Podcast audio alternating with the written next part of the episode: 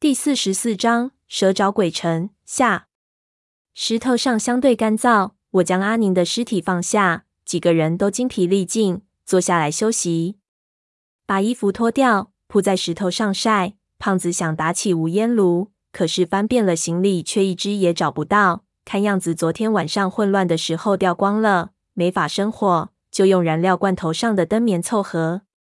意料之外的是，这里的沼泽竟然是咸水，看样子有附近的大型盐沼的水系连通。万幸雨水从峡谷冲刷下来，口子上基本上没有味道，不然我们可能连喝水都成问题。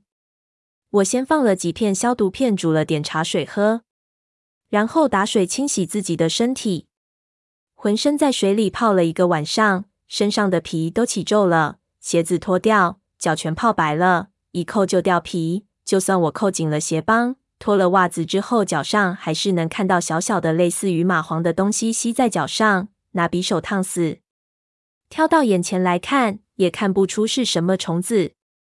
不过，如果沼泽里是咸水的话，昆虫的数量应该相对少一点，至少这里不太可能有咸水蚂蟥。这对于我们进入沼泽深处来说，是一个大好消息。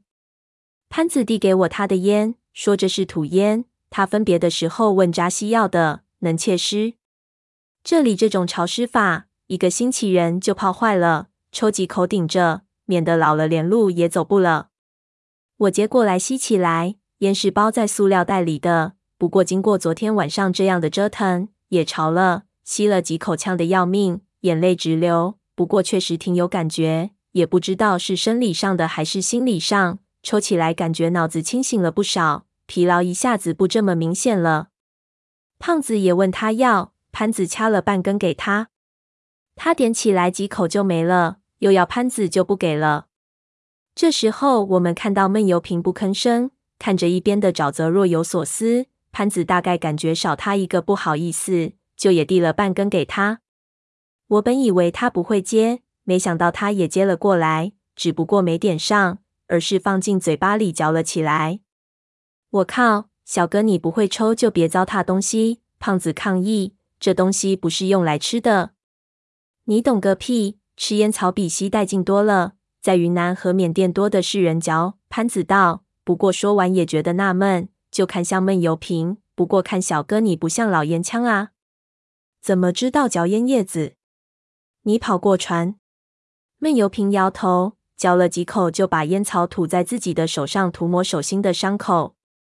我瞄了一眼，只见他手心的皮肉发白翻起，虽然没有流血，但是显然这里的高温也使得伤口很难愈合。涂抹完后，他看了眼潘子。潘子用怀疑和不信任的眼光盯着他，但是他还是没有任何表示，又转头去看一边的沼泽，不再理会我们。这样的局面我们也习惯了。闷油瓶对于自己的情况似乎讳莫如深，但是我明白这些问题有很大的一部分连他自己也不知道答案。凭空出现的一个人，没有过去，没有将来，似乎和这个世界没有任何的联系。这是他对他自己的评价。偶尔想想，真的十分的贴切。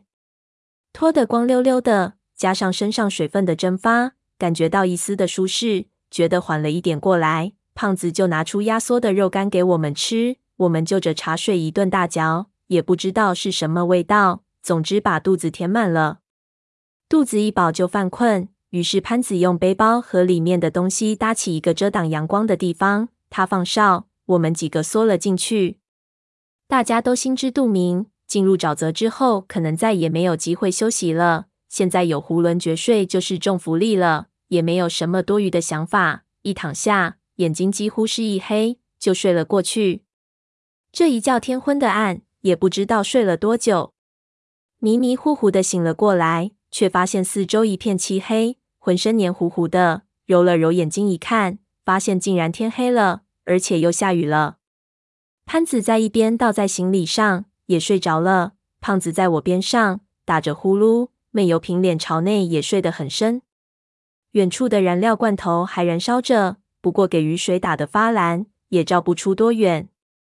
我拿出风灯把火苗点上，然后想把其他几个人都叫醒。这个时候却发现了有点不对劲。原来一边裹着阿宁尸体的睡袋，不知道什么时候给人打开了，阿宁的上半身露了出来。